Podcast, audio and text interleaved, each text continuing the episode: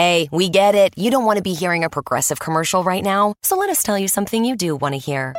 You are powerful. You're a warrior who bathes in your enemy's tears. Then you step out of that refreshing tear bath and into a bathrobe that somehow looks good on you. Yeah, you can pull off a robe. There. Don't you feel better? You'll also feel better when you save money for driving safely with Snapshot from Progressive. Mmm, savings you can use to buy more robes. Progressive Casualty Insurance Company and affiliates. Snapshot not available in California, North Carolina, or from all agents. Então, é bênção demais, graças a Deus, deu certo, né? A gente está aqui e havia assim, um desejo forte no nosso coração de poder participar desse momento. A gente que tem acompanhado né, todo o processo aí da DOCA e, e vendo o que Deus está fazendo. E seria uma, acho que a primeira oportunidade nossa, assim, de um, de um tempo mais intensivo, né? Mais íntimo também, da gente poder conversar, trocar ideias e, e, e até dentro de um, de um assunto assim.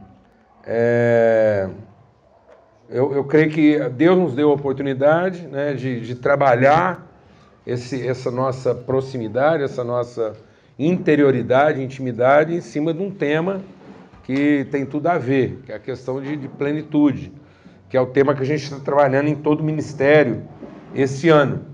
E, e, e eu estou vivenciando isso assim com muita alegria mesmo, muito empenho, entendendo assim a relevância dessa reflexão para a nossa vida com quanto igreja, né? como família de Deus. Amém? Eu até, assim, eu, eu, na liberdade que a gente tem aqui, né? Eu, eu, vou tentar ser o mais objetivo possível no tempo que a gente tem. E, e às vezes até antes de separar os grupos aí, talvez a gente tenha um tempo aqui também para um pouco de pergunta e, e comentários, né? Antes da gente sair para a reflexão. Tá bom? É, antes de eu ler o texto, é, eu quero é, transmitir aquilo que é a minha consciência, aquilo que é o meu, assim, o meu testemunho de fé em relação à igreja e, e, e a, a, questão da igreja na sua história. Né? Eu, eu, um das angústias que a gente vivencia como cristão, como membro do corpo, como pai da igreja, é perceber que às vezes nós temos muita dificuldade mesmo de entender a igreja na sua pessoalidade. A igreja como uma pessoa. Então é muito comum a gente perceber, entender a igreja na sua estrutura, na sua forma, no seu rito, na sua liturgia, na sua confissão, na sua organização, na sua estratégia e não na sua pessoalidade. Eu acho que tem hora que a gente esquece que a igreja é uma pessoa. E como pessoa, o maior desafio da igreja é desenvolver a sua consciência de pessoa. E às vezes a gente, como cristão, se distrai um pouco a respeito disso e a gente tem percepções da igreja e não consciência da igreja. Então eu posso eh, ver a igreja nos seus vários aspectos, naquilo que é o aparente da igreja, nas suas é, práticas, é, nas suas opções litúrgicas, nas suas características, né? E a gente, ah, uma igreja mais pentecostal, ah, a sua igreja, ela é tradicional, ela é conservadora, ela é, enfim, e, e talvez a gente não está percebendo aquilo que é o maior desafio da igreja na sua história, que é formar a consciência de um povo, na sua identidade, na sua natureza e na sua vocação. Então, talvez a gente não entendeu ainda a igreja como o povo de Deus na terra. Então, a impressão que a gente tem ainda é que Deus é o frequentador dos cultos da igreja. Então, a igreja faz seus cultos e Deus fica correndo um culto para o outro. Ainda bem que ele é onipresente, ele dá conta de participar da quase maioria deles, só ele só não vai mesmo onde o culto não presta na nossa cabeça. E aí a gente tem essas figuras na cabeça. Então nós ainda temos uma mentalidade de atrair Deus com o nosso culto e aí a gente fica quase com a sensação de um Deus descendo nos oratórios que a gente construiu. Então nós temos lá nossos oratórios, né? nossas, nossas as, os, as capelinhas lá e que a gente vai fazendo. E, e aquele é o lugar onde Deus desce, aquele é o lugar sagrado da nossa vida, onde Deus vai descer. E isso está nos impedindo de formar a, a, cultura espiritual da igreja. O que, que nós somos como povo, qual é a nossa identidade como povo de Deus, quais são as características que nós, como povo, carregamos, qual é o nosso caráter como povo de Deus? E qual é o propósito de Deus. Para ir entendendo isso, a gente entender como é que esse caráter, segundo essa identidade, cumprindo o seu propósito, se revela nas várias formas de se comportar como igreja. Então não existe uma, em tese, não deveria existir na nossa cabeça várias igrejas. Mas nós poderíamos ter várias congregações da igreja várias formas da igreja congregar e numa consciência de povo, a gente entender que cada congregação é uma linguagem, é uma forma de Deus revelar sua multiforme sabedoria e graça e comunicar isso através de um povo só, que tem um caráter só, porque é de uma identidade só. Então isso formou uma consciência. E eu creio que ao longo da nossa história, a igreja já é milenar, né? nós já estamos cumprindo aí. A igreja tem dois mil anos de idade e às vezes ainda se comporta como um adolescente de 15 anos. A gente ainda tem carências de adolescente, de, de uma pessoa dessignificada. Então, nós ainda lidamos com a, a nossa eclesiologia mais caracterizada pelas nossas carências, com uma eclesiologia que revela nossa consciência de povo.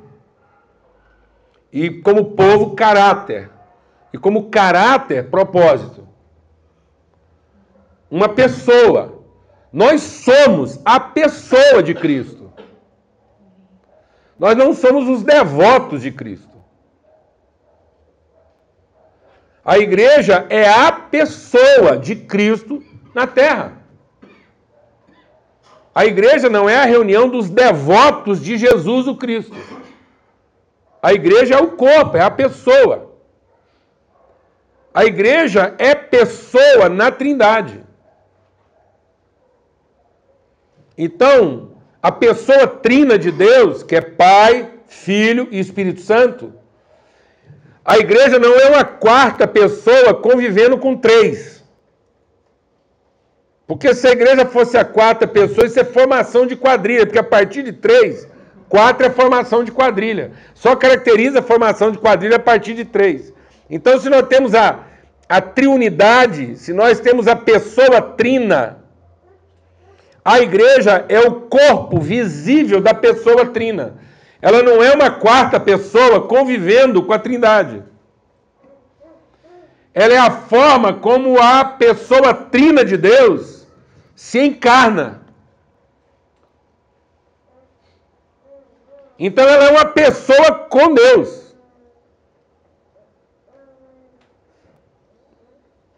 Então a igreja está lá na nossa confissão de fé.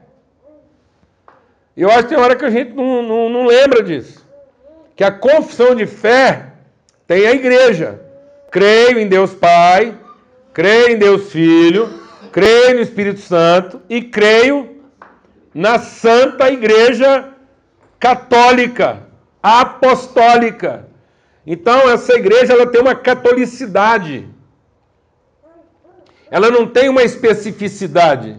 Não existe a minha igreja, a sua igreja, a igreja tradicional, nem a conservadora. Existe a igreja católica. A igreja só é igreja na sua catolicidade, na sua consciência de diversidade. E a igreja em cima de um mesmo fundamento, ou seja, uma mesma natureza, uma mesma identidade, um mesmo caráter. E santa. A igreja não pode ser o que eu quero que ela seja. E santo não é o, o sacro.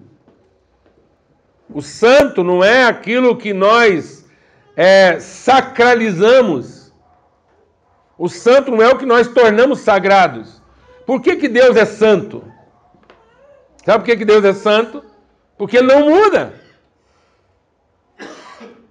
Você age bem com Deus, ele não muda. Deus não trata você melhor porque você agiu bem. Porque se Deus tratasse você melhor porque você agiu bem, então ele te tratava pior se você agisse mal. Então Deus é santo porque ele é o mesmo ontem, hoje e sempre. Então na sua inflexão, nos seus motivos, na sua razão, Deus não muda. Ele é santo. Você vai encontrar com Deus ontem, ele tem uma motivação, você vai encontrar com ele hoje, ele tem a mesma motivação, você vai encontrar com ele amanhã, ele tem a mesma motivação. Então Deus não sofre inflexões do certo ou errado. O certo ou errado não afetam Deus. Deus não recompensa quem fez o certo, porque não vai punir quem fez o errado. Ele é santo. Então Deus não responde melhor a um culto bom. Porque senão ele mandava fogo para queimar todo mundo no dia do culto ruim. Então, em tese, uma igreja santa também não poderia sofrer as inflexões do favorável e do desfavorável, do certo ou do errado, do positivo ou do negativo, do fácil do difícil. Então nós seríamos uma igreja o quê? Santa. No que dependesse de nós, a motivação seria sempre a mesma. O mesmo empenho, a mesma disposição, o mesmo compromisso. Então nós cremos numa igreja que é santa, e que é católica, e que é apostólica, e que é a corporeidade, que é a materialidade de Deus. A igreja é a forma como Deus se materializa. Somos nós. Então, se alguém quiser tocar em Deus, não, ele vai ter que tocar em nós.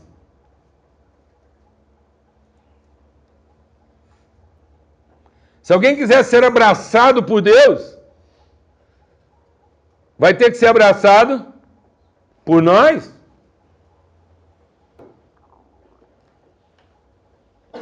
Então nós somos uma pessoa. Não somos uma entidade. Amém? Então é nesse entendimento que a gente quer compartilhar aqui. Talvez esse seja o grande desafio na nossa cabeça, porque a gente é sistematicamente ensinado e sem perceber, induzido a pensar que igreja é uma parte da nossa vida. É, eu estava lá dando aula lá em Floripa, quinta-feira, e uma irmã lá fez uma pergunta interessante a respeito disso mesmo. Né? Ela falou da dificuldade dela, às vezes, em. em eu falei, como é que eu faço agora? Porque a gente sempre aprendeu, primeiro Deus. Aí vem uma confusão danada. O homem passou alguns séculos discutindo, bom, primeiro Deus, depois o quê? A igreja, a família o trabalho? Aí, depois de muita discussão, achavam que é a igreja. Depois a família, depois o trabalho. Aí, depois de muita discussão, viu que a igreja estava acabando com a família, aí viraram a doutrina e falaram: não, agora é primeiro Deus, depois a família, depois a igreja, depois o trabalho. Aí depois viram que a igreja estava sendo irrelevante no ambiente de trabalho, agora depois de muita discussão, alguns séculos, não, agora é primeiro Deus, depois a família, o trabalho e a igreja. Não, antes. É, primeiro, o reino de Deus e a sua justiça. E o reino de Deus e a sua justiça na terra é a igreja. Então, eu só vou ser um bom marido para minha esposa se eu for à igreja para ela. Então, minha mulher só vai conhecer um casamento bem sucedido se ela estiver casada com a igreja. E o meu trabalho só vai funcionar, ser bem sucedido no meu trabalho, se a igreja estiver trabalhando lá. Então a igreja não é um lugar da minha vida. A igreja é o que eu sou. Então é o meu compromisso em ser igreja que faz com que eu consiga ser marido, trabalhador, amigo, pai, irmão. Porque a igreja é a pessoa que revela o reino de Deus e a sua justiça. Quando eu chego num lugar e digo o reino de Deus é chegado a vós, é porque chegou quem? A igreja. Então, para mim ser um bom marido para minha esposa, eu tenho que apresentar para ela quem? A igreja. Minha mulher só vai ser feliz se ela dormir com quem? Com a igreja?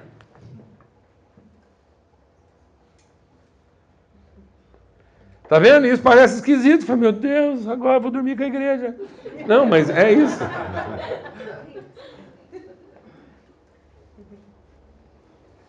Então o mundo só vai ser abençoado se a igreja for trabalhar. Tá vendo? Isso é uma pessoalidade. Isso não é uma atividade.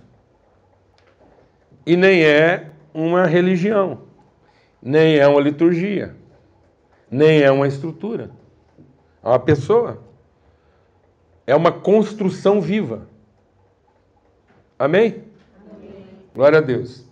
Então, nesse sentido, feita essa introdução, vamos abrir aí em Efésios, no capítulo 1, capítulo 3, aliás, desculpa.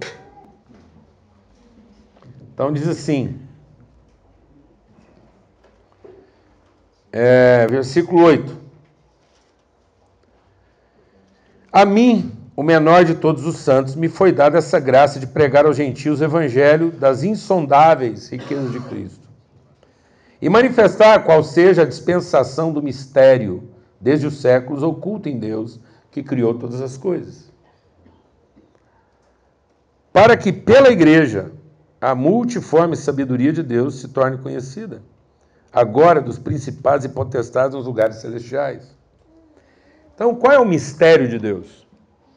Quando Deus se movimenta, quando Deus decide se expressar, quando Deus decide se movimentar de dentro para fora, quando Deus resolve produzir uma expressão de si e se dar a conhecer, ele faz isso através de uma obra criada. Então Deus é o criador de todas as coisas e ele vai estabelecer agora uma, uma expressão visível. E quando a gente está falando de visível, não é visível no sentido de enxergar apenas, é visível no sentido de poder ser conhecido.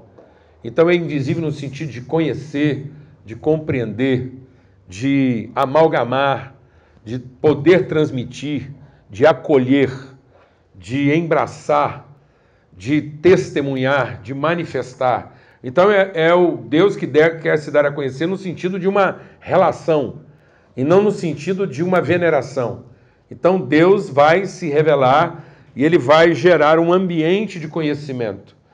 Ele vai deixar de ser o Deus que só ele conhece a si próprio. Amém? Então, quando ele faz essa obra de criação, deixa o Espírito de Deus ministrar o seu coração aqui. A parte última, então o ultimato, aquilo que é o, a, a, a completude e a plenitude da sua obra, é um mistério. E é interessante que quando ele está lá no, na narrativa de Gênesis, ele diz lá, ele vai criando todas as coisas, aí ele você vai acompanhando aí que ele vai, ele vai levando para um, um clímax, para um, um, uma completude. O que que culmina a criação de Deus? Então ele vai criando os elementos, ele cria a cena, depois ele cria a, a, os organismos, né? então a vida material, depois a vida orgânica, depois a vida cognitiva, e por fim, a vida espiritual. Então ele vem lá do, do material, né? aí ele vem para o orgânico, os animais, aí ele tem dentro desse mundo animal, orgânico, aí tem um, uma, uma cognição, uma percepção, animais com alguma capacidade de, de desenvolver cognição, mas aí o homem não é um animal qualquer, porque ele recebe um espírito. Então, na, na completude de Deus, isso tem que acontecer num, num, num, caráter espiritual, ou seja, Deus não pode ser totalmente conhecido no material, Deus não pode ser conhecido totalmente no, no orgânico, né, que seriam os vegetais, e não pode ser conhecido apenas no cognitivo, que seria a vida animal, mas ele só pode, a expressão plena dele está numa condição espiritual. Então, esse, esse, essa, essa expressão última de Deus é alguém que tem que carregar um espírito. E aí ele cria esse homem, homem e mulher, ele cria uma relação, isso está criado. Mas na hora de formar, ele forma o homem e põe o homem na terra. Então esse homem carrega dentro dele um mistério, que é o que estava criado. Então, dentro da obra criada de Deus, a plenitude disso está numa pessoalidade. E numa pessoalidade que é homem e mulher, uma relação, uma pessoa plena na sua consciência de relação, de natureza relacional. Só que na hora de formar, ele forma um, um, indivíduo aparente. Então, na aparência é um indivíduo, mas no oculto é uma pessoa porque a mulher estava lá dentro. E aí então, isso é um mistério, que depois Deus tem que dar uma morte. Deus tem que propiciar esse homem uma entrega, uma oferta. Então, sem uma oferta, sem uma entrega, sem um depósito espontâneo na mão de Deus, então o Adão dorme. Dorme como quem morre. Dorme como quem perde o controle, dorme como quem se entrega ao Senhor disso. Aí de dentro da do aparente individual, Deus traz o, o, o, o, o aparente relacional. Então, para mostrar que o homem criado não é um aparente indivíduo, mas é um relacional subjetivo. Então, a subjetividade do homem e do seu caráter mais essencial é relacional. E então é um mistério. Então, Adão, quando pisou a terra, ele carregava um mistério, que é o mistério da completude. É quando de fato a obra termina. É quando a mulher é revelada. A mesma coisa é Jesus. Então Jesus vem como homem, a gente olha para Jesus e pensa que ele é o Messias de Deus num aparente individual. Mas ele não é o Messias porque o indivíduo vai fazer pelo coletivo tudo que o coletivo precisa. Então ele mostra que ele é o Salvador porque ele não é um individual se esforçando para atender um coletivo de indivíduos. Ele é o nosso Salvador porque ele entrega a vida a uma relação. Então ele é o nosso Salvador porque a salvação está em discernir a relação e não em ter o benefício do indivíduo. Estamos acompanhando isso aí ou não, amados? Amém? E aí ele entrega o mistério. Então Jesus vem e entrega a, a completude. Então a completude, a glória está revelada naquilo que ele entrega, e ele entrega quem? A igreja. A igreja estava dentro dele. Então esse era o mistério de Deus, lá desde a eternidade. O mistério de Deus, então, era formar uma família. O mistério de Deus é que ele não queria ser venerado por um coletivo de indivíduos, mas ele queria ser conhecido por uma comunidade de irmãos. Um povo. Então Deus nunca pensou em, em receber reconhecimento. Deus sempre pensou em produzir conhecimento. Esse é o mistério. Então ele não é um Deus em busca de reconhecimento, ele é um Deus em busca de conhecimento da relação. Esse é o mistério. E esse mistério jorra de dentro de Jesus. Quando Jesus também, caindo num sono profundo, entrega sua vida, seu espírito, seu corpo, seu sangue. E ele dizia: agora esse Deus será revelado nesse constante partilhar de corpo, nesse constante partilhar em que nós, como corpo de Cristo, vamos entregando nossos corpos por sacrifício vivo, santo e agradável aos nossos irmãos. Porque se nós não apresentarmos nossos corpos por sacrifício vivo, santo e agradável e sermos transformados no nosso entendimento, nós não vamos entender qual é a perfeita, boa e agradável vontade de Deus. Mas só que às vezes a gente lê Romanos 12, pensando que apresentar os vossos corpos por sacrifício vivo, santo e agradável é a gente fazer um esforço do cacete para produzir um culto e isso ser o nosso maior sacrifício para louvar a Deus com esse culto de sacrifícios. Não, não, não. É, rogo-vos, pois, irmãos, que apresenteis os vossos corpos por sacrifício vivo, santo e agradável, como Cristo fez. E ele apresentou isso como? Como alimento por mão. Ele diz, então está aqui.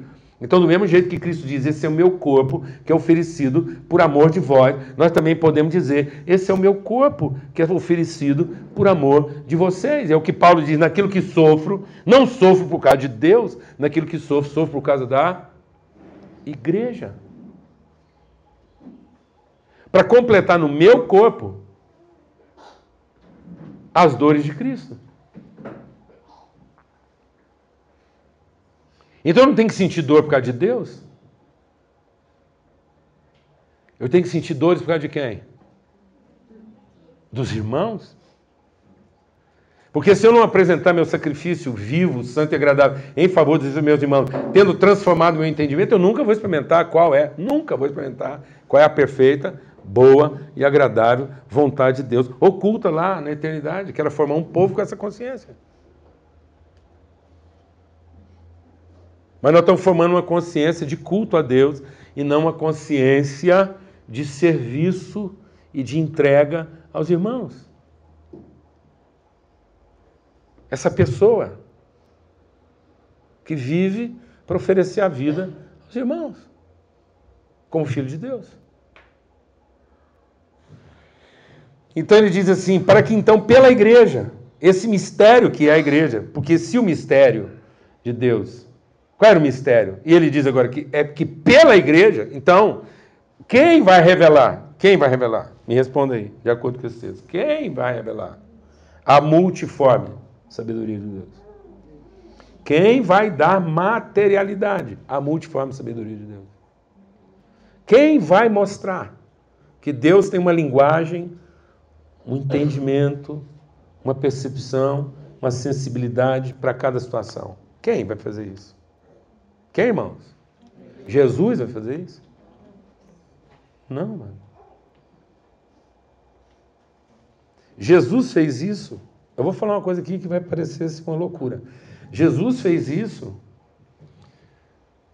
com a igreja, pela igreja sendo ele mesmo o cabeça da igreja. Olha, se ele é o cabeça da igreja, ele é a igreja.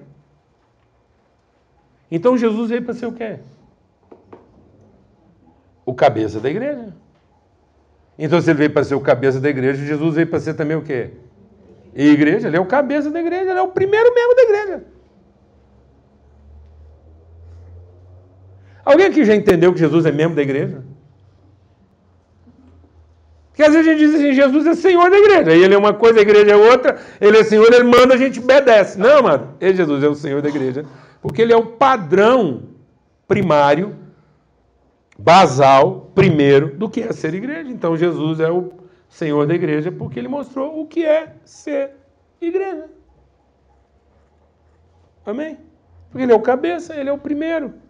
E, e a igreja é o corpo dele. Então a igreja é para ser exatamente como Jesus foi. Por isso que ele é Senhor. Então ele não é Senhor de um culto, ele é Senhor de um caráter. Ele é Senhor de uma consciência, ele é Senhor de um entendimento. Então Jesus não é Senhor das minhas ações. Jesus é Senhor da minha consciência de identidade.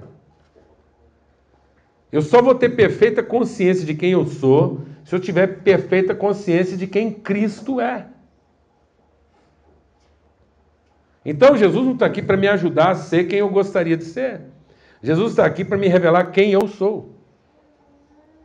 De modo que tanta palavra de Deus diz que quando nós o virmos tal como ele é, nós o veremos.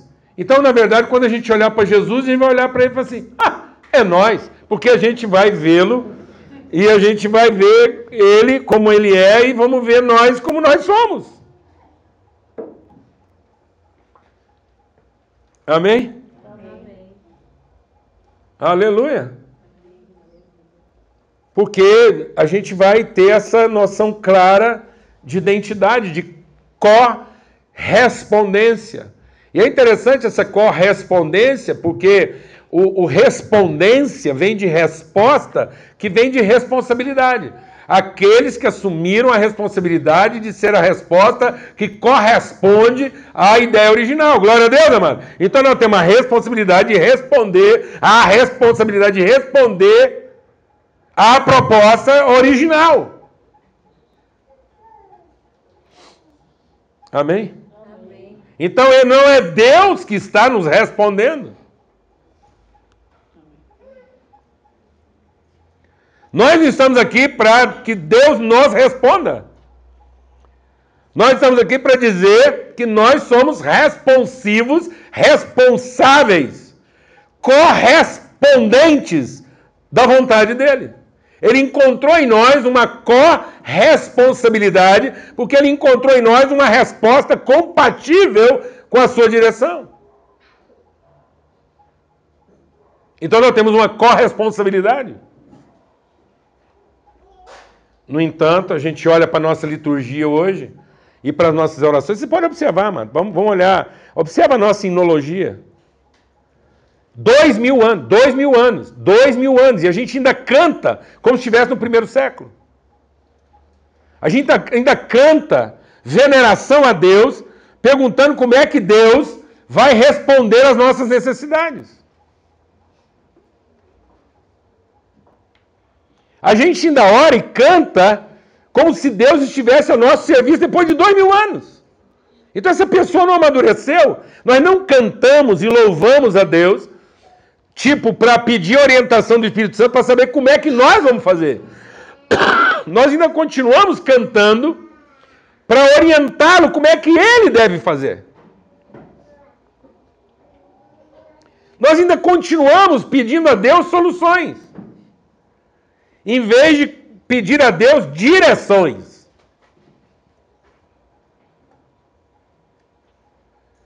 Com esse mundo que nós temos, o que é que nós vamos fazer? Com essa mulher que eu tenho, como é que eu vou fazer? Com esse amigo que eu tenho, como é que eu vou fazer? Com essa empresa que eu tenho, como é que eu vou fazer? Não, mas que está longe disso.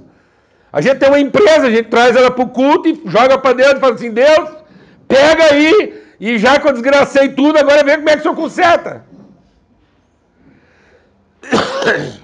Então nós temos um filho problemático, o que a gente faz? Ah, lógico, você tem um filho problemático, leva ele num culto da libertação, ou se ele não quiser ir, você leva um lenço dele, leva qualquer coisa, uma camisa, e leva um culto onde tem a unção e o Espírito está descendo, e você apresenta aquilo para Deus num sacrifício, isso não é sacrifício, isso é imolação, rega aquilo com bastante dízimo e com bastante música, e fala, agora Deus, o Senhor pega esse endemoniado aí e liberta ele. Então não é a nossa luz que vai iluminá-lo. Não é a nossa vida que tem que inspirá-lo. Não é a nossa responsabilidade sobre aquela pessoa e como é que o Espírito Santo vai nos orientar a lidar com uma pessoa como aquela.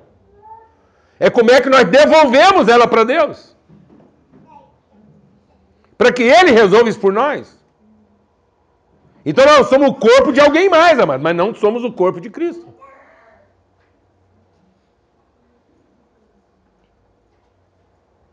Nós somos uma igreja de um Deus qualquer aí, mas não somos o povo, a família, a corporeidade. Isso, isso já era denunciado por Jesus com os discípulos. O Espírito Santo nem tinha sido derramado ainda. E Jesus já estava, então, assim, você vê que mesmo sem o derramamento do Espírito Santo, a bronca já era essa. A tempestade começou, o mar agitado, Jesus ali, ele já tinha ensinado para os discípulos. Ele está ensinando. Ele está ensinando. É Deus ali falando. É o Espírito Santo falando. Então o Espírito Santo não estava neles ainda, mas o Espírito Santo estava com eles. Era o Espírito Santo falando com os discípulos. Ensinando para os discípulos o que é ser povo de Deus na terra.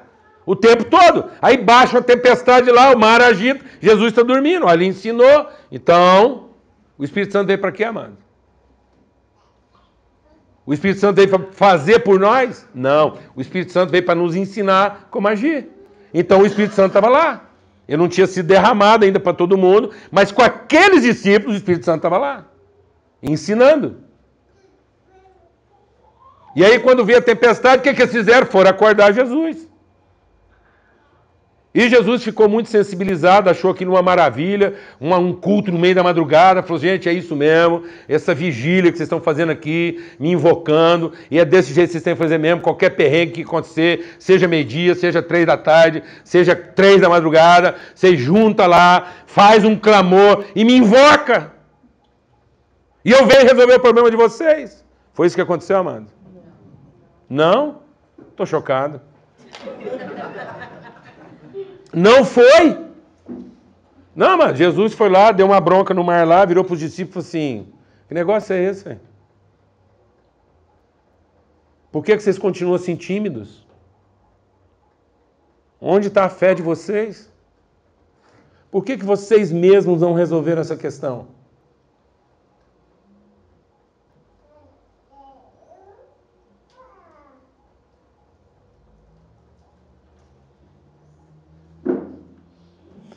Amados, o Espírito Santo vem para nos ensinar a ser pessoas. O Espírito Santo não veio para nos ensinar a ser devotos. O Espírito Santo veio para nos ensinar a ser pessoas, com uma consciência de povo. Um povo que, como pessoa, entende que é o povo de Deus na terra. E assume a responsabilidade correspondente de dar materialidade às virtudes de Deus na terra. De modo que é através. E aí ele continua, Paulo. Eu nem vi que hora que eu comecei aqui. Que hora que foi? Comecei às 10? Foi? Beleza. Hã? Comecei 10 e 10? Ó, o cara já está querendo comer 10 minutos aí da parada. É, tá bom. Vamos lá.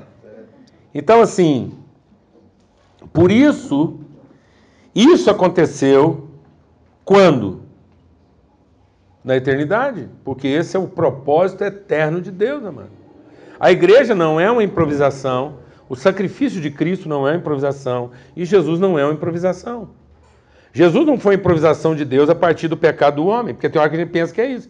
Deus tinha feito tudo perfeito, o homem enfiou o pé na jaca e o homem pôs tudo a perder. Deus teve que ir lá correndo falar: Meu filho, agora é só você ir lá para resolver essa bronca, porque estava tudo correndo bem, mas entrou uma cobra lá, um satanás, pôs tudo a perder. Agora você tem um jeito, você vai lá e recupera para nós. Não, amado, Jesus não é uma providência de corrigir uma coisa que deu errado. Cristo é um propósito eterno, é o propósito eterno de Deus. O propósito de Deus era formar essa pessoa. E aí ele resolveu isso na eternidade. E ele estabeleceu isso em Cristo. E aí o que? Pelo qual temos o que? Ousadia. Temos o que? Temos o que? Ousadia. ousadia. Onde está a nossa ousadia como povo de Deus, amado? Onde está a nossa ousadia com o povo de Deus? E tendo ousadia, nós temos pleno acesso com confiança. Então a questão da fé é para ter acesso e não para invocar. A fé não é para invocar quem já está. A fé é para que, um, conhecendo que a eternidade de Deus já é, nós entremos na eternidade. Por isso que a palavra de Deus diz: esforces, encoraje uns aos outros a entrarem no meu descanso. Ou seja, a fé é para que a gente entre na dimensão do eterno.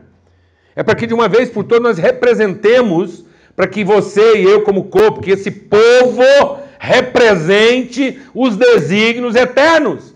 Que nós não estejamos mais pautados no que é passageiro, no que é temporal, no que é circunstancial, no que é, no que é, é mutável, mutante, para que a minha consciência, sua como povo, esteja fundada, firmada, esteja segura numa coisa absoluta eterna. E não que a gente continue a se relacionar com Deus nas inflexões da nossa temporariedade, das circunstâncias, do, do, favorável e do desfavorável, do negativo e positivo, do certo ou errado, do ruim e do gostoso, e enfim, do, do triste ou do alegre. Não, constantes, seguros, determinados, responsáveis. Então a gente não faz as coisas porque gosta, a gente faz as coisas porque é responsável.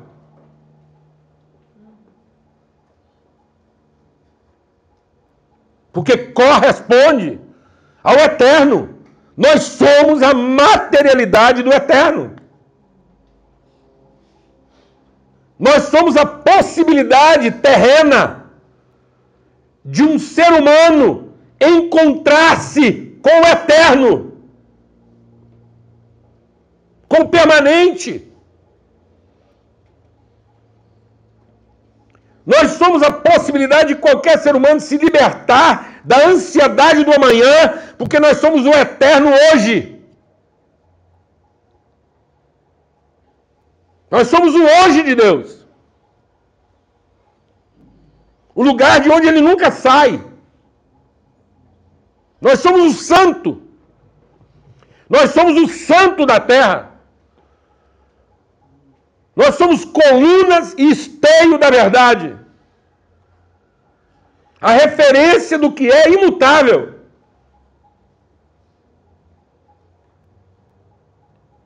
Então as pessoas não podem continuar sofrendo nossa instabilidade.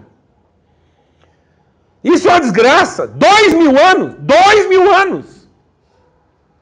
Nós somos uma personalidade de dois mil anos de idade.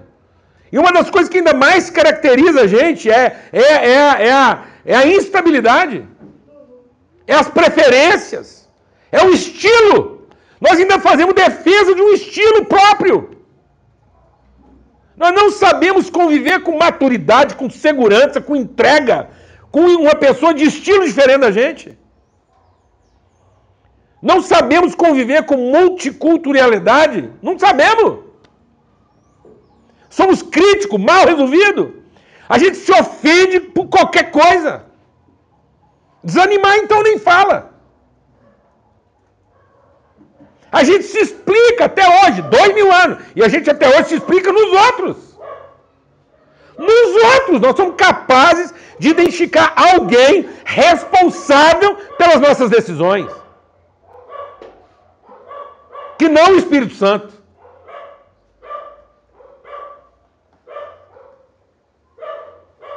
A gente ainda responsabiliza alguém pelo nosso bom humor, pelo nosso engajamento, pela nossa disposição. Sendo que o único ser responsável por todas as minhas decisões deveria ser quem? O Espírito Santo. Porque todo aquele que é nascido de Deus não é guiado pelo humor da mulher, não é guiado pelo louvor do irmão, não é guiado pela correspondência do parceiro. Não! Todo aquele que é nascido de Deus é guiado, o seu estribo é quem? O Espírito Santo. Então, quando ele está de mau humor, ele não tinha que ficar encontrando um responsável. Ele tinha que tentar encontrar onde está o problema dele. Ele tinha que olhar no espelho e falar assim: escuta, qual continua sendo o seu problema? Eu já falei com alguns irmãos. Você quer uma coisa espiritual? Porque tem gente que gosta assim de um fetiche, um, de um trenzinho assim, né? Um, um sagrado. Um mito. Um, um miticismo, né? Porque místico nós somos, mas tem gente que gosta de um mitozinho, assim, um, um como é que chama isso? Um, um amuleto. Vou explicar. Tem um que é espiritual, está na Bíblia. Um espelho. Compro daqueles espelhinhos de bolsa. E a Bíblia fala que os olhos são a janela da alma. Toda vez que você estiver irritado, desanimado, qualquer coisa, você faz como o salmista. Você põe o espelho na sua frente olha para a janela da sua alma e pergunta: qual é a sua? Por quê? Você está tão abatido? De onde vem sua raiva? Aí conversa com você. O salmista fazia isso. Não fazia? O salmista volta e meia conversava com quem? Com ele mesmo. Falei, assim, escuta, qual a razão de você estar tá tão abatido? Por que você está tão desanimado? O que aconteceu? Aonde você colocou sua fé? Amém, irmãos? Então, nós temos essa ousadia. Portanto, não desfaleçam nas minhas tribulações por vocês, pois nisso está a vossa glória. Por essa causa me ponho de joelhos diante do Pai, de quem toma o nome toda a família, tanto no céu sobre a terra, para que, segundo a riqueza da sua glória, vos conceda que sejais fortalecidos com poder mediante seu Espírito no homem interior. E assim habite Cristo no vosso coração, pela fé, estando vós arraigados e alicerçados em amor, a fim de poderes compreender com todos os santos a largura, o comprimento, a altura e a profundidade, e conhecer o amor de Cristo, que excede todo entendimento, para que sejais cheios, tomados de toda a plenitude de Deus. Ora, aquele que é poderoso para fazer infinitamente mais do que tudo quanto pedimos ou pensamos, conforme o seu poder que opera em, com e através de nós, a ele seja a glória onde? Onde está a glória de Deus? Onde está a glória de Deus? Na igreja. E em Cristo Jesus, por todas as gerações, para todo sempre. Amém? Amém, amados? Então ele repete aqui, Paulo é repetitivo, porque ele diz assim, ó. Ele diz assim, ó, ele vai, você percebe que ele vai usando superlativos, ele diz assim, ó, toma o nome toda a família, tanto no céu como na terra, segundo a riqueza da sua glória, não é a nossa, não é o nosso padrão de riqueza. Não é aquilo que eu imagino é, é, abundante. Então o parâmetro dele de riqueza é a glória de Deus. Depois ele diz o quê? Para que vocês sejam fortalecidos com poder mediante o seu espírito no homem interior. E assim habite Cristo no vosso coração, pela fé, estando vós arraigados e fundados nele em amor, para que vocês possam compreender o visível e o invisível, altura, comprimento, largura e profundidade, a interioridade para que vocês possam discernir isso e conhecer o amor de Cristo, que é sério entendimento. Então não é aquilo que eu entendo, é aquilo que eu conheço. Então muita gente, porque está tentando entender, não está conhecendo. Eu vou explicar isso melhor, mais fácil. É sua mulher. Você fica tentando entender a mulher, você vai perder seu tempo. Porque a mulher, como igreja, não foi feita para entender, foi feita para conhecer. Então, você nunca vai entender. Porque o amor não é para entender, o amor é para conhecer. Quem fica querendo entender para amar, vai acabar amando por interesse, isso não é amor. Então, o amor é aquele que, mesmo não entendendo, se dispõe a conhecer. Glória a Deus, amado. Aleluia. Então, quem ama o que entende, gosta, não ama. A gente só ama aquilo que, apesar de não entender, conhece. Então, é uma relação de intimidade, não de percepção. A gente fica querendo entender Deus para ver se realmente obedece ou não. Estamos perdendo nosso tempo. Deus não é para ser entendido, é para ser o quê? Conhecido. É uma relação. É um caráter. É uma identidade. É? Para que nós possamos ser cheios de toda a plenitude de Deus. Eu queria terminar, porque falta aí uns cinco minutinhos, depois a gente pode abrir para perguntas se se der. E. Hã? Não, é, mas vamos. Eu só queria, a gente vai continuar falando sobre isso. Hoje à noite a gente não vai mudar o texto, vamos continuar nessa reflexão também, você pode ir meditando sobre isso. É só para a gente entender então é, é, é, como é que isso funciona, né? Porque se nós somos essa pessoa e somos, a gente tem que entender como é que essa pessoa é formada. E isso está revelado na Gênesis. Então, essa pessoa, ela é formada a partir da intencionalidade de Deus.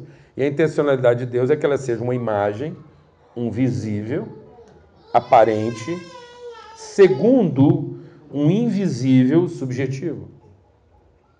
Então eu tenho uma imagem objetiva e ela é segundo. Ora, se ela é segundo, ela é, é relativa. Então o absoluto não é o aparente objetivo, visível.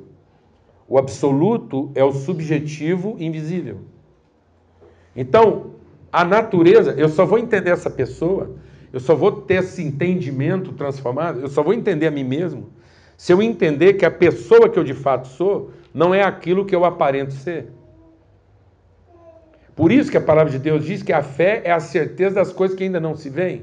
Só que o nosso problema é que, de novo, quando a gente pensa no rito e a igreja como uma entidade e não como uma pessoa, então eu fico pensando que a fé é a certeza das coisas que não se veem. Aí eu estou pensando nas coisas que a igreja pode ter pela fé. Então eu penso, ah, a igreja a certeza das coisas não se veem. Ah, então nós podemos ser uma igreja maior, nós podemos ter um prédio maior, eu posso andar num carro melhor, eu posso ganhar mais, eu posso ter uma mulher melhor, eu posso ter filhos melhores, eu posso ter tudo melhor, porque a fé vai me dar aquilo que não está visível ainda, mas eu estou buscando pela fé. Eu estou buscando esse automóvel que não está visto ainda. Isso é bobagem, porque tudo isso aí que você está falando, que é a igreja maior, o carro melhor, a mulher melhor, na verdade você já viu, só que estava com outro, não era seu. E agora você está cobiçando isso, você não está.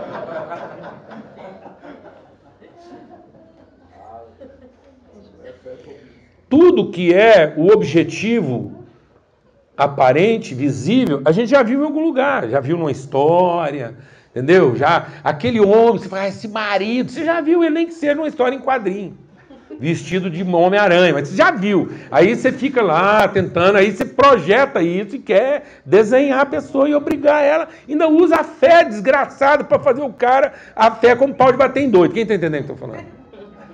Aí a fé vira um objeto de saque. A igreja já usou a fé como objeto de saque. Então aquilo que ela foi buscar no, no, e ela está chamando que ainda não se viu, mas ela estava buscando o que não se viu no visível. Sendo que o que não se viu é no invisível. É aquilo que ainda não se viu de Deus. A fé é a certeza que aquilo que ainda não se viu de Deus se verá, e se verá através da nossa vida. Então há expressões de Deus na nossa vida, na minha vida, que ainda não se viram, mas eu tenho certeza que se verão. Minha mulher ainda vai ver o homem de Deus. Glória a Deus, amado. Aleluia. Essa é a certeza.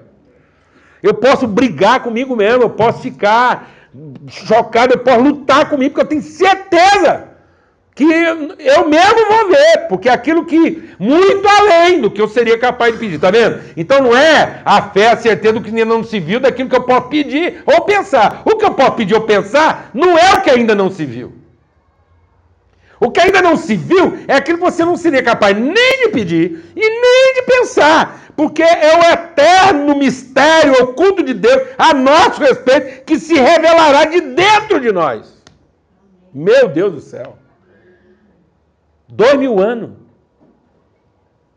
E aí a gente ainda está usando fé para o visível.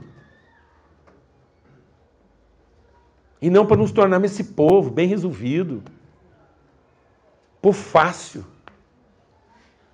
Amado, eu quero ser uma pessoa cada dia mais fácil. Mais fácil você mentir para mim, me enganar, me trair, mais fácil. Quiser me trair, facinho. Igual Jesus, facinho trair Jesus. Não ficava lá fiscalizando, mexendo, controlando. Pessoa mais fácil trair no mundo, Jesus. De entregar ele para os outros, não tinha guarda, nada.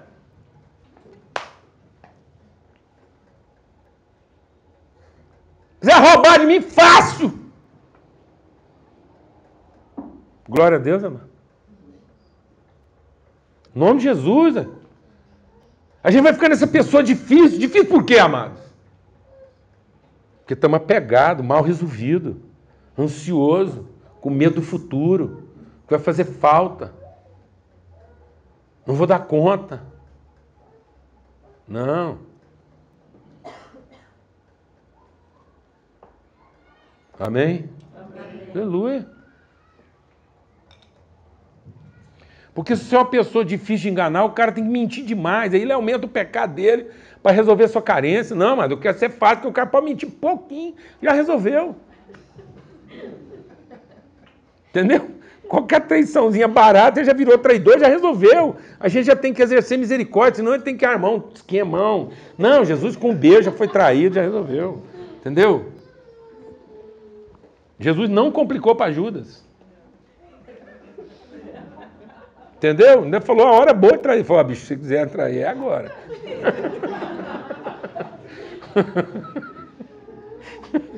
Essa hora aí, não vai perder a hora não.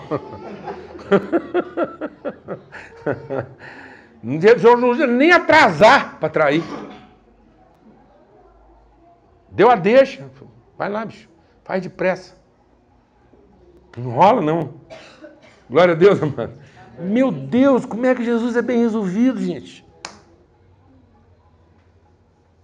Como é que ele é confiado na eternidade de Deus? Entregue. Espontâneo. Não te complicar. Tirar um trem dele, a capa, a túnica.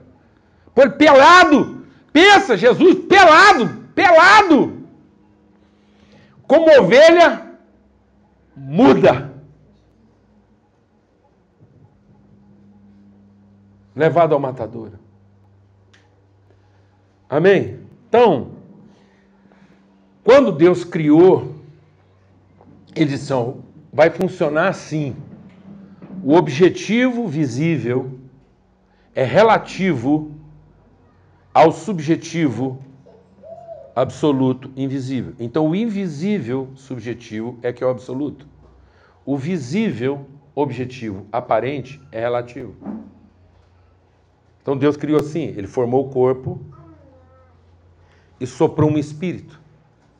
Quando Deus soprou a condição espiritual dentro da forma carnal, isso criou um cognitivo. Então, o cognitivo humano é o único cognitivo que tem uma conexão entre o que é espiritual e o que é orgânico. Então, a nossa capacidade cognitiva deveria harmonizar o que são as necessidades fisiológicas orgânicas com aquilo que são as referências espirituais. Então, é assim que deveria formar a, no a nossa maneira de pensar.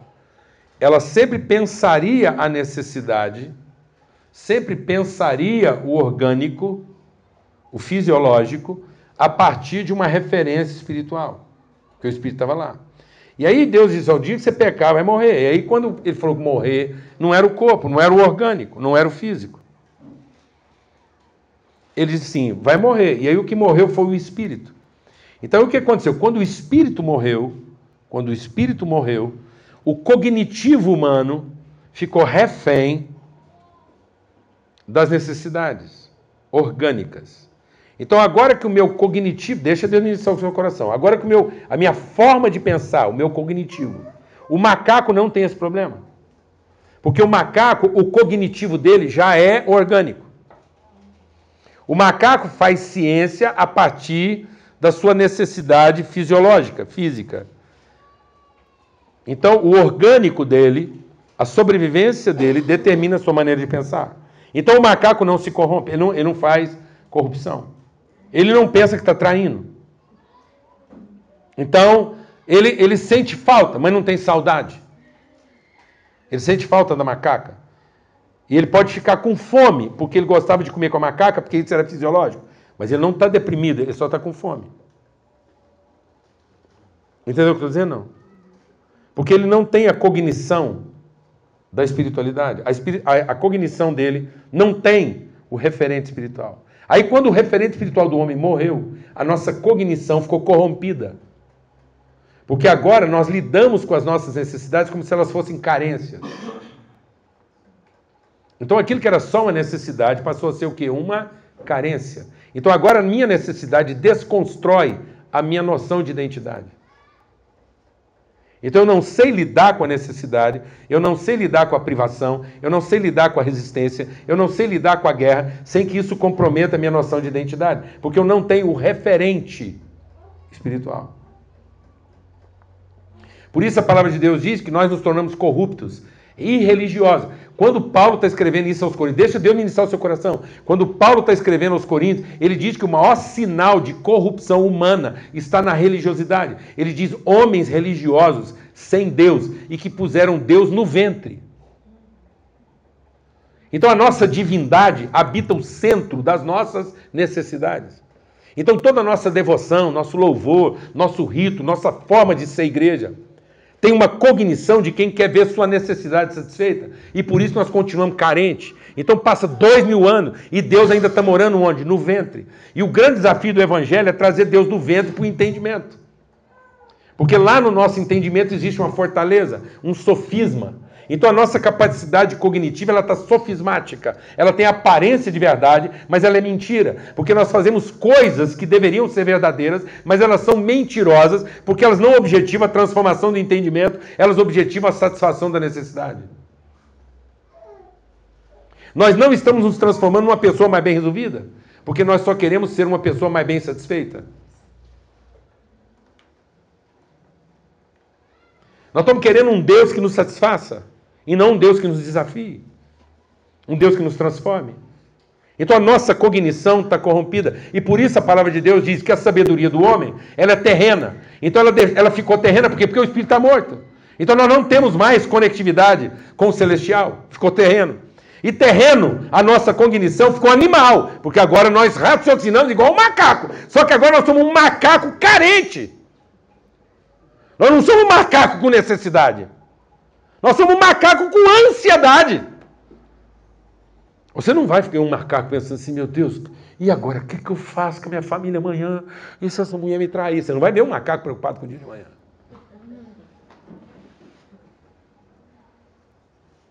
Você vai ver um macaco fazendo ciência. Você vai ver um macaco quebrando coco na pedra. Mas você não vai ver um macaco plantando semente de coco. Você não vai ver. Se você der um laser para o macaco e voltar lá daqui 20 anos, em vez de ele estar tá usando pedra, ele vai estar tá usando laser para cortar cocos e outros macacos. Mas ele não vai estar tá plantando semente de coco. Ele não vai, porque ele não tem preocupação com amanhã. Ele quer resolver o problema dele que dia? Agora. Porque ele tem uma necessidade, mas ele não tem uma carência. O senso de identidade dele não está comprometido. Mas aí a nossa mentalidade ficou o quê? Animal, terrena e, portanto, demoníaca. Porque agora ela habita a nossa forma de divindade, é uma forma de divindade demoníaca. É a divindade que Deus nos apresentou lá no Éden. E o que que Deus, o que foi a divindade apresentada pro, pelo diabo. Qual foi o Deus que o diabo apresentou para o homem? Um Deus que só aparece no fim. O Deus que o homem busca ser e não o Deus de onde o homem veio. Então, esse é o Deus que o diabo apresentou para nós. O Deus que nós queremos nos converter nele ou convertê-lo a nós. Mas não é o Deus de onde nós viemos à semelhança de quem nós fomos feitos. Então nós perdemos o nosso subjetivo invisível absoluto. Porque agora a gente só lida com o objetivo aparente relativo. Então aquilo que deveria ser o relativo virou o nosso absoluto. Porque agora o nosso absoluto é a nossa necessidade. E o dia que a necessidade se torna o nosso absoluto, ela se transforma na nossa carência. Então nós somos seres que, que não, nunca estão cheios, porque nós estamos sempre esperando ser cheio por onde? Por alguém fora de nós. Porque nós não per perdemos a nossa identidade. Então a gente não percebe cheio a partir de dentro de nós. Porque perdemos a nossa noção de identidade, de essência, de origem.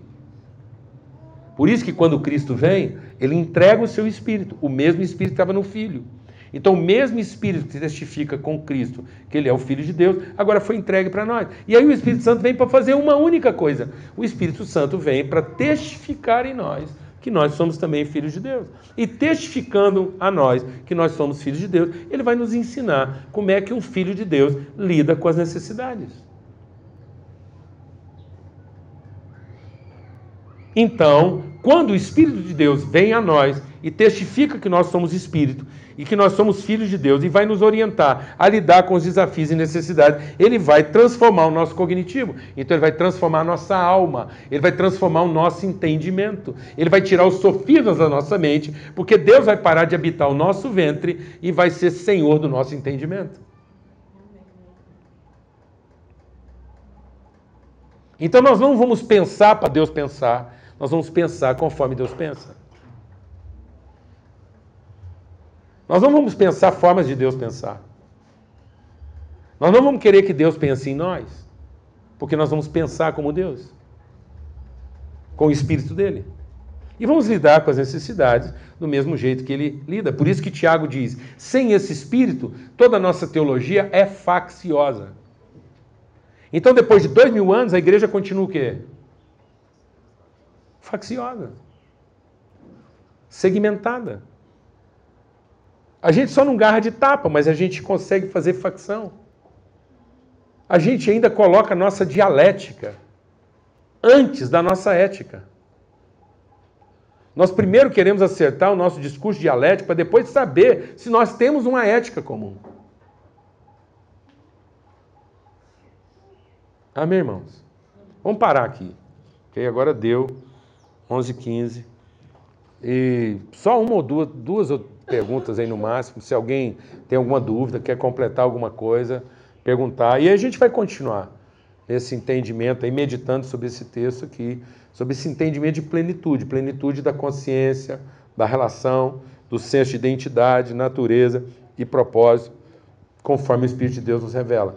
Desafio você a meditar lá em Tiago 4, sobre o que, que são as características de uma sabedoria humana, terrena, demoníaca, animal, o que, que é ter um cognitivo animal, terreno, e o que, que é ter um cognitivo espiritual. A palavra de Deus diz que o cognitivo animal é faccioso, contencioso, é beligerante, é ansioso, é perturbado, mas o cognitivo espiritual é puro, é santo, é amigável, é pacificador, é tratável, é fácil. O primeiro sinal de um cognitivo espiritual é que nós somos tratáveis. Somos reconciliadores, somos amigáveis. Amém. Alguém quer perguntar alguma coisa, comentar? É isso aí. Pode falar. É, muitas vezes o senhor prega, o senhor Paulo é, prega sobre essa questão do. Eu não consigo nem colocar as palavras em ordem, subjetivo, relativo, absoluto. Uhum. E muitas vezes eu já perdi o fio da meada nas suas pregações por causa disso, porque é um conceito que eu não consegui alcançar ainda, tá sabe? Bom. Se o senhor puder explicar de jeito Claro. Eu vou te fazer uma pergunta e você me responde rápido. Tá bom? Isso aqui que eu estou segurando na, sua, na, minha mão, para você, rápido, é, é, é concreto ou abstrato? Isso. Esse é o problema. Quanto tempo você acha que isso aqui vai durar? 10 mil anos? Quem acha que vai durar 5 mil anos? Mil anos. Então, como é que eu acho que uma coisa que não vai durar nem mil anos pode ser concreta? Então, isso aqui é mutável? É mutável? É modificável? Então, não é concreto.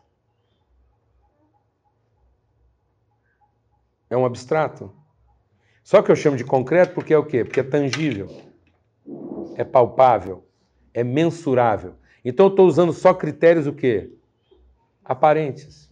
Aquilo que eu posso tocar, aquilo que eu posso medir. Então eu estou usando três medidas, eu estou usando o R3. Altura, comprimento e largura. Está faltando uma medida, qual é? A intensidade. A profundidade, a essência. Então eu não estou avaliando pela essência, eu estou avaliando por aquilo que eu posso mensurar. Então agora você vê que nó que isso causa na nossa cabeça. Você fala, não, mas o que, que é isso? É concreto mesmo, tá bom? Então se isso é concreto, eu vou falar uma palavra agora e você responde rápido. Se isso é concreto, eu falo a palavra e agora você é obrigado a responder rápido. Espírito é concreto ou abstrato?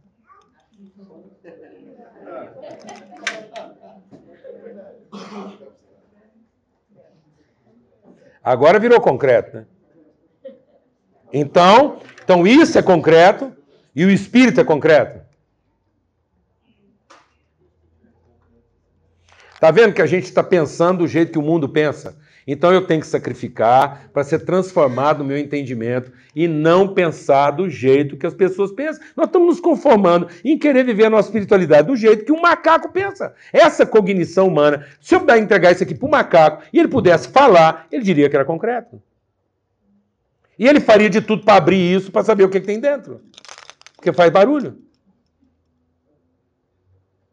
Mas isso é uma cognição animal.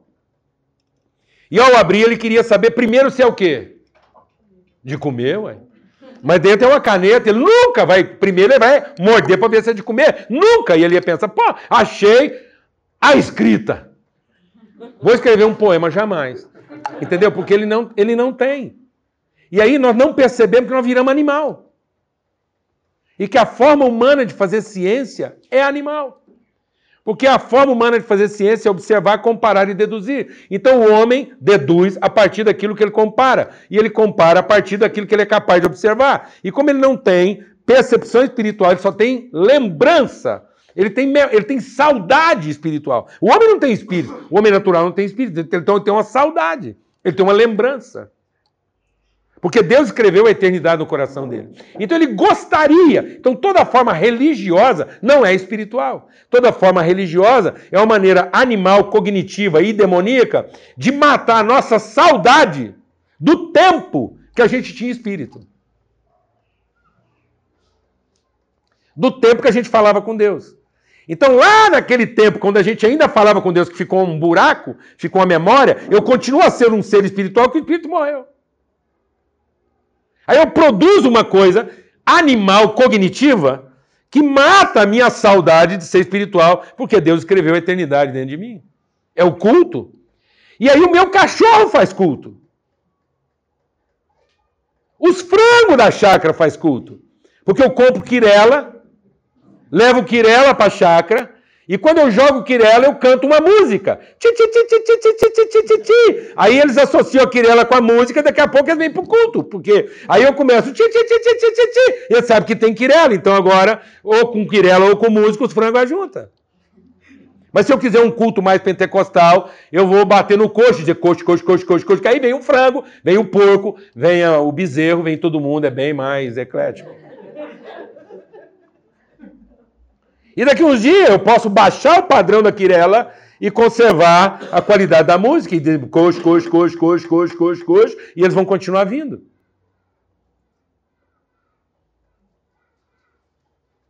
E isso é o quê? Um objetivo aparente relativo que nós absolutizamos. Por isso a palavra de Deus diz o quê? Ainda que o meu corpo se corrompa, o meu homem interior se renova. Então, o que é o absoluto de mim? O que, que eu tenho que. Def... Qual a integridade que eu tenho que defender em mim? Eu tenho que defender a integridade do meu corpo? Ou você poderia levar o meu braço, que isso não mudaria a pessoa que eu sou? Pelo contrário. Sem o braço, eu me tornaria uma expressão ainda melhor de mim mesmo. Amém? Mas nós temos uma maneira humana de pensar. Natural, terrena, animal. Então nós estamos mais lutando pela integridade física dos nossos filhos do que para a construção de uma integridade espiritual dos nossos filhos.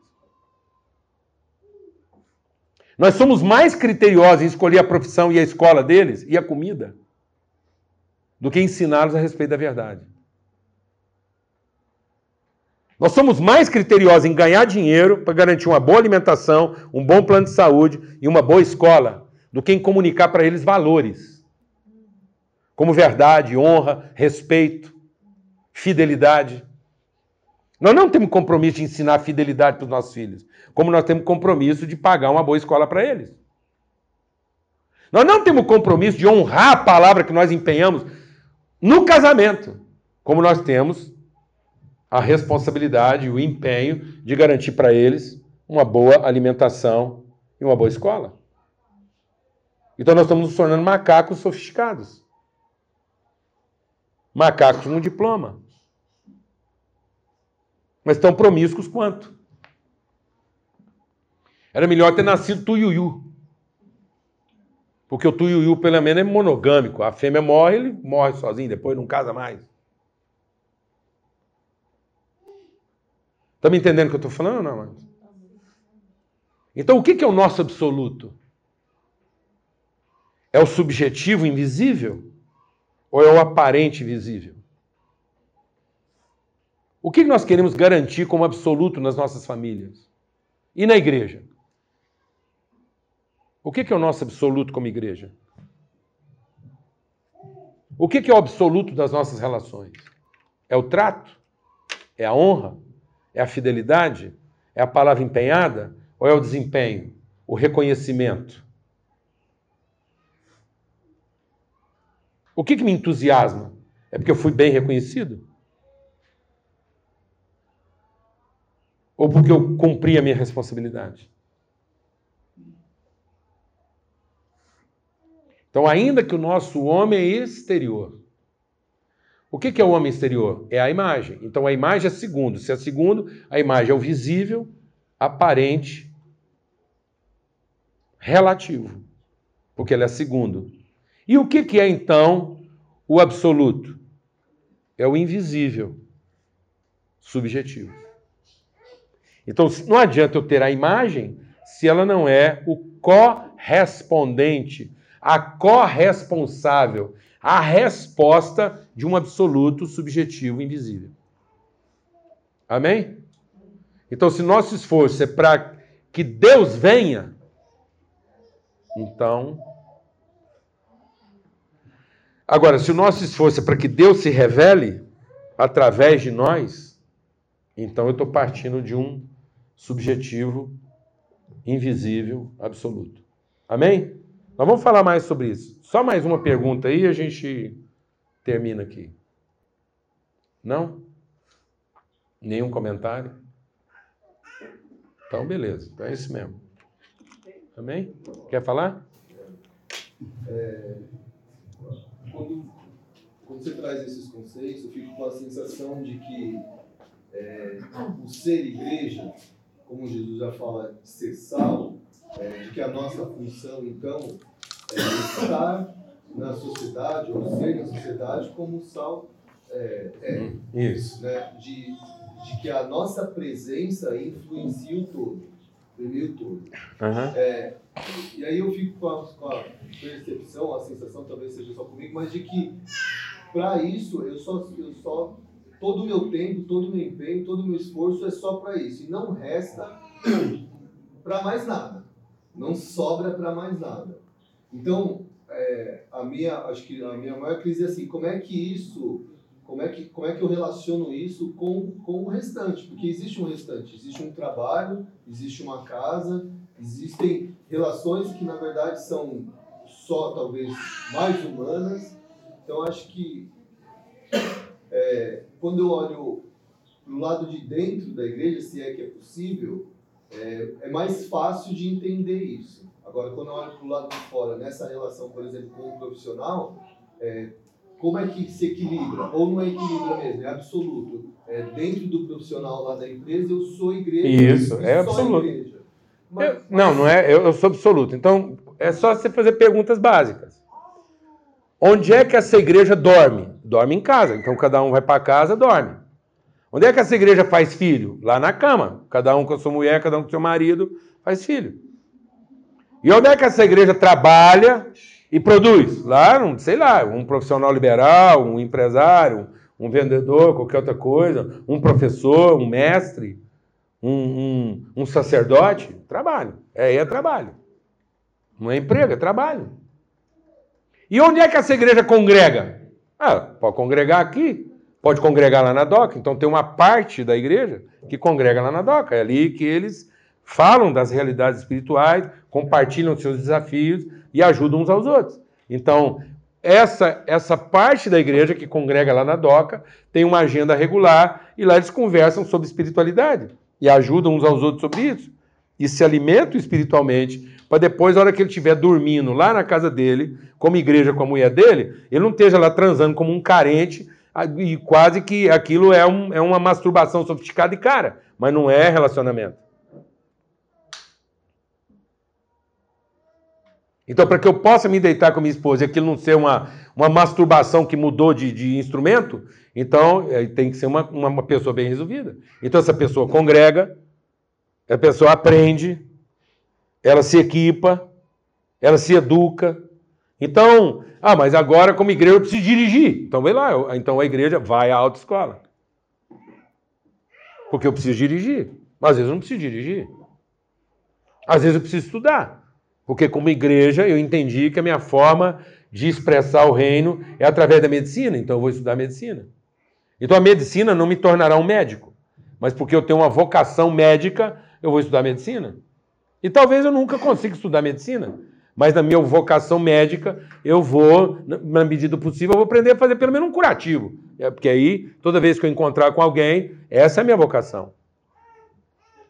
Eu quero fazer um curativo, eu quero ajudar, quero fazer um negócio. Às vezes pode acontecer, deu nunca, porque meu alvo não é fazer medicina para virar médico. Meu alvo é como alguém que tem ocupação da saúde, eu quero me equipar. Se der fazer medicina, eu faço. Se der fazer pós, eu faço. Mas eu não vou fazer medicina para ganhar dinheiro. E com meu dinheiro ajudar a igreja. Negativo. A igreja não está precisando disso, não. Você está pensando em fazer alguma coisa para ganhar dinheiro, para ajudar a igreja, não é a igreja de Cristo que você está ajudando, é alguma outra igreja aí que depende de dinheiro para viver. Identifica logo quem é seu Deus aí, porque às vezes você está achando que está pagando muito, está pagando e é pouco, porque geralmente esses deuses que cobram aí, eles são meio carrascos. Se eles, enfim, achar que não está recebendo tudo que quer, eles vêm para puxar para trás. Porque com o nosso pai não é assim, nosso pai é um povo. Nós somos um povo. E nesse povo tem todo tipo de gente. E como nós somos todo tipo de gente, nós precisamos também nos congregar em ambientes sociais e espirituais, numa, numa, numa socialidade espiritual e numa espiritualidade social, de modo que a gente possa comungar e ensinar uns aos outros. Essa é a nossa forma de culto, de forma que esse culto não é para produzir veneração, esse culto é para fundamentar uma cultura. Então o culto é para produzir uma consciência de cultura. Para saber, enfim, qual é a cultura desse, dessa parte do corpo. O que, que essa parte do corpo crê, como é que a gente ajuda uns aos outros. E ela vai aumentar? De que jeito que ela vai aumentar? Ela vai aumentar porque vai virar 2 mil? Ou porque vai virar 210? Que é os mesmos 2 mil? Não sei. Pode ser que a gente vire um de dois mil e pode ser que a gente vira 200 de 10. No fim dá dois mil do mesmo jeito. Não sei. Mas a gente precisa conversar espiritualmente. A gente precisa se conhecer para saber como é que a gente coopera um com o outro. Então nós precisamos de uma congregação. Aí essa congregação ajuda a família, que ajuda o trabalho. E o trabalho ajuda a congregação, que ajuda a família. E a família ajuda a congregação, que ajuda o trabalho. E ninguém está competindo, mas todos estão concorrendo para um fim comum.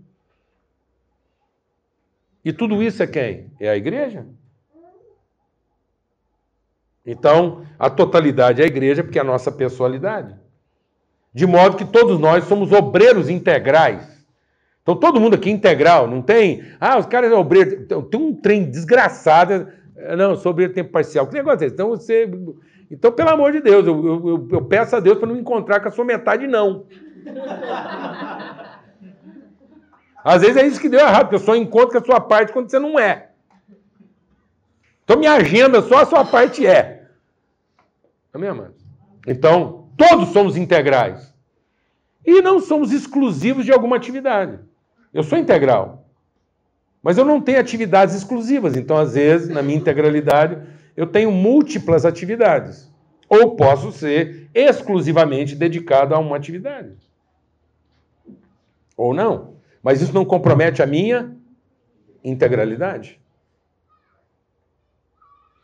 Então tem gente que tem 10 atividades.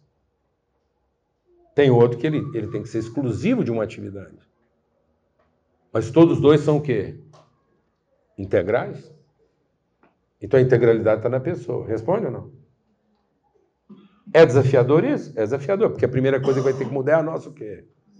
Cultura. Nós precisamos parar de pensar conforme esse século. Nós não podemos querer que Deus se revele a essa maneira humana de pensar. Então nós não estamos aqui para que Deus se revele a nós. Nós estamos aqui para que ele se revele através de nós. Mas para ele se revelar através de nós, nós temos que ser transformados pela renovação do nosso entendimento. E entender a nossa espiritualidade de origem e não a nossa espiritualidade de consequência.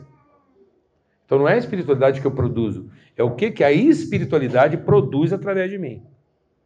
Então nós não estamos aqui para produzir espiritualidade, nós estamos aqui para que a espiritualidade produza através de nós.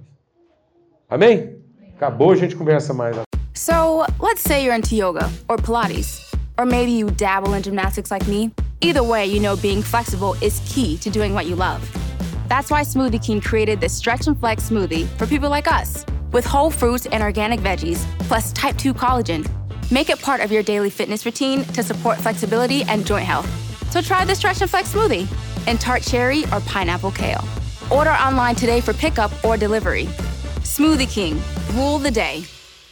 With round the clock protection at a great price, your progressive policy works the way it's supposed to, unlike this unenthusiastic hype man.